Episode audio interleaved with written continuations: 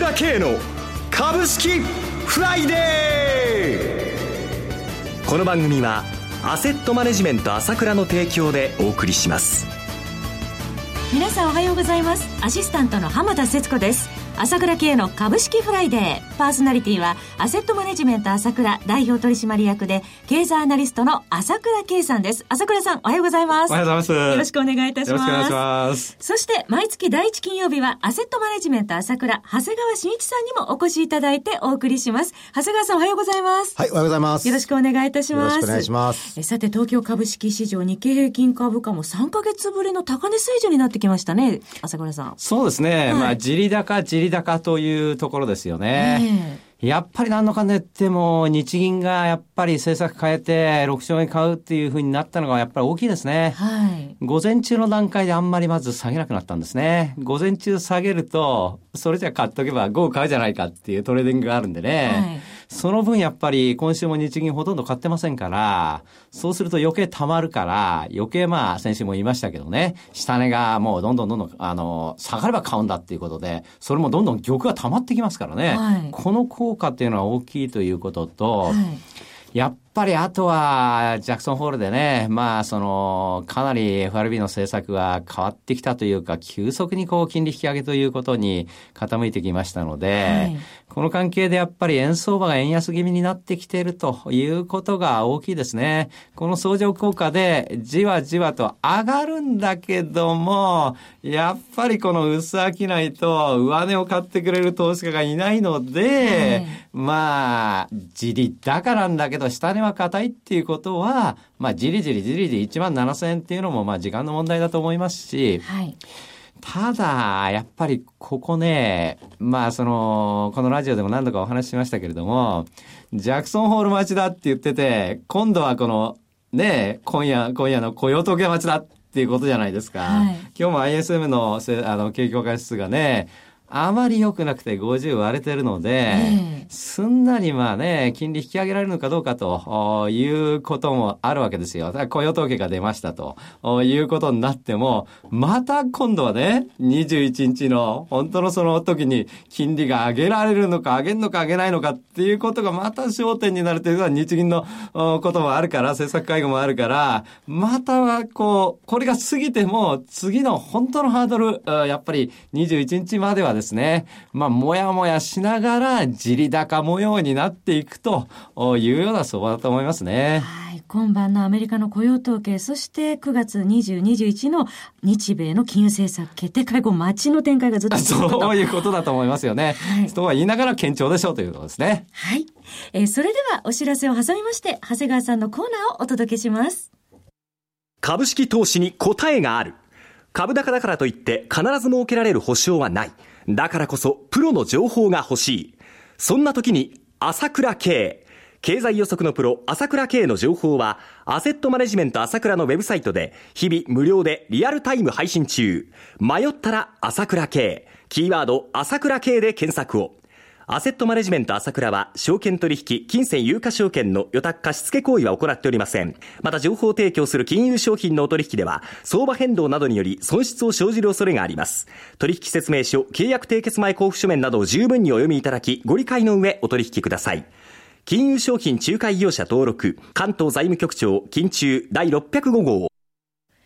さて、ここで番組からのお知らせです。はじめに8月、先月の夕刊富士の株ワングランプリ、アセットマネジメント朝倉の芥川さんが出場されていたんですが、惜しかったですね。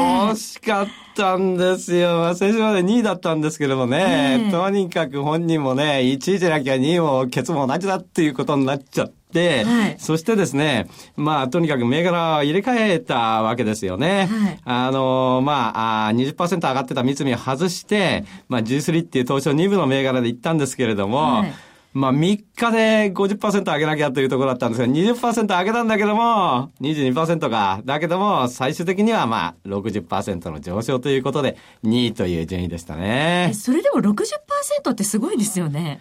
まあね、もう、次回頑張ってもらいましょう。はい、期待しております。え、それから、朝倉さん、今月末、仙台でコラボレーションセミナーを開催されるということですね。そうですね。あの、経営コンサルタントの、あの、SI ワークスの代表取締役、佐藤義直先生とね、一緒に講演させていただきます。はい。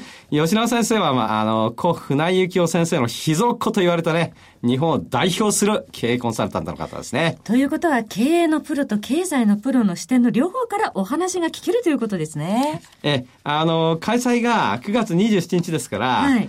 ちょうどこの日銀の政策、それから日米の金融政策でね、出た後なんですね。はい、そこでうねりができる、その瞬間なんですよ。ええ、ですから、あまあ、それをうまくあどうなるのかということをね、まあ、お話ししたいですよね。はい、あと、メガネに関しては、この横にいる当社のね、メガネマスター、長谷川慎一に任せてね、はい、これはまた、あいいメガネを解説してくれるんじゃないかと思います。はい。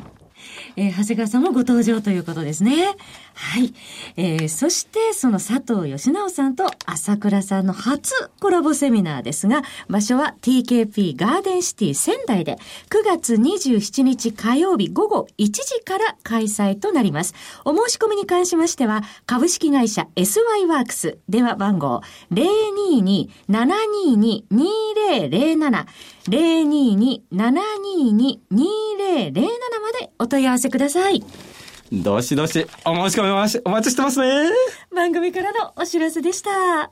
え、さて、長谷川慎一の株式金曜ダービーのコーナーです。長谷川さんに注目銘柄を挙げていただきまして、さらに次回ご出演時には取り上げた銘柄の1ヶ月間のパフォーマンスを検証していただきまして、長谷川さんの予想を採点しようというものです。ただ一つお気をつけいただきたいのは、買い推奨するものではございません。長谷川さんの視点で注目銘柄を挙げていただくものです。投資の最終判断はご自身で行行ってください。さて、先月8月の初めに長谷川さんに取り上げた銘柄の検証ですけれども、はい、えー、まず、6758ソニー、6750エレコム、1893御用建設は、えー、ご紹介の後、高値を取られたということでしたね。はい。はい、えー、そして後半の 7717V テクノロジー、4109ステラケミファ、6788日本トリムは、えー、現在調整中ということでよろしいでしょうかね。はい、はい。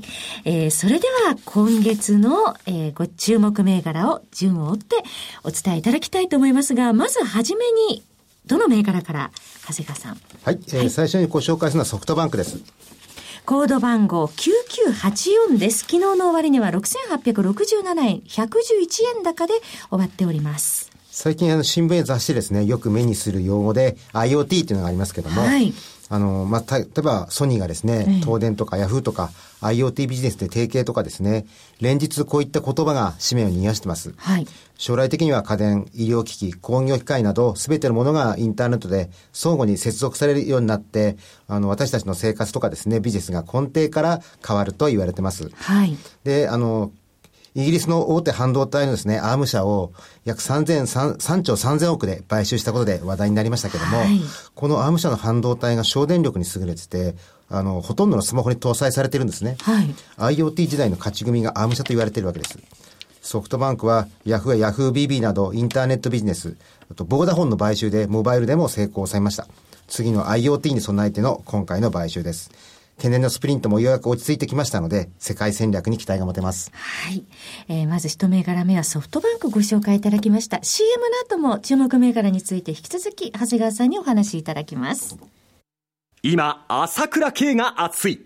その鋭い分析力で注目を集める経済予測のプロ、朝倉慶が代表を務めるアセットマネジメント朝倉では、日々の株式情報を無料でリアルタイム配信中。アベノミクスで上昇した株式相場、投資家はここからどう対処すべきか。迷ったら朝倉慶。キーワード朝倉慶で検索を。アセットマネジメント朝倉は、証券取引、金銭有価証券の予託貸付行為は行っておりません。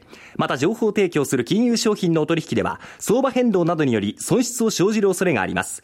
取引説明書、契約締結前交付書面など十分にお読みいただき、ご理解の上お取引ください。金融商品仲介業者登録、関東財務局長、金中第605号。それでは長谷川さん、続いての銘柄お願いします。はい、えー、次にご紹介するのは日本システムウェアです。東証一部上場、コード番号9739です。昨日の終値61円安1518円でした。はい、この企業は独立系システムインテグレーターの企業です。システム開発や組み込みソフト、半導体設計に強みを持つ企業なんですが、はい、現在強化中なのがこの IoT なんです。この企業はトアミというですね、IoT プラットフォームを持って、えー、ドコモやオラクル、シスコといった大企業とですね、連携をしたりしてるんですが、はい、実はアーム社とも提携してるんですね。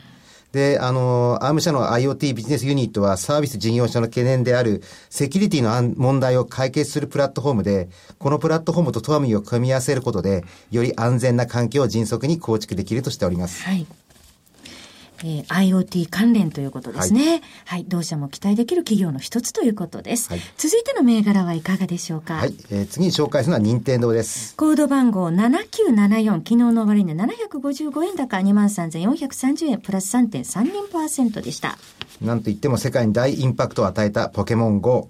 今月出てくるポケモン GO プラスでですね、さらに人気が定着するのではないでしょうか。はい。今後の業績推移については、証券アナリストでも見方が分かれているようですけども、でも一つ言えることは、今後で、で、あの、出てくるですね、商品がヒットする可能性が高まったということだと思います。はい。はい。あの、やはり、あの、今回のポケモンでですね、えー、あの、まあ、その昔のポケモン世代とか、はい、その親とかですね、えー、まあ、そういったものが、あの、どんどん出てきて、任天堂っていうのをですね、より、あの、思い出す効果があった。あと、この間のオリンピックですね。安倍さんのマリオっていうのも印象的でしたね。そうでしたね。はい、衝撃的でした。まあ、秋には、あの、DNA ですね。DNA と協業アプリが、はいあの、2本出てきますし、はい、来年3月には NX っていうですね、新型ゲーム機も出てきます。はい、期待できそうです。続いての銘柄いかがでしょうか？はい、次に紹介するのは三菱電機です。コード番号6767です。昨日の終値9円安632円でした。はい。三菱は日経225採用銘柄でもあります。はい。現在日銀が年間6兆円を買い付けますが、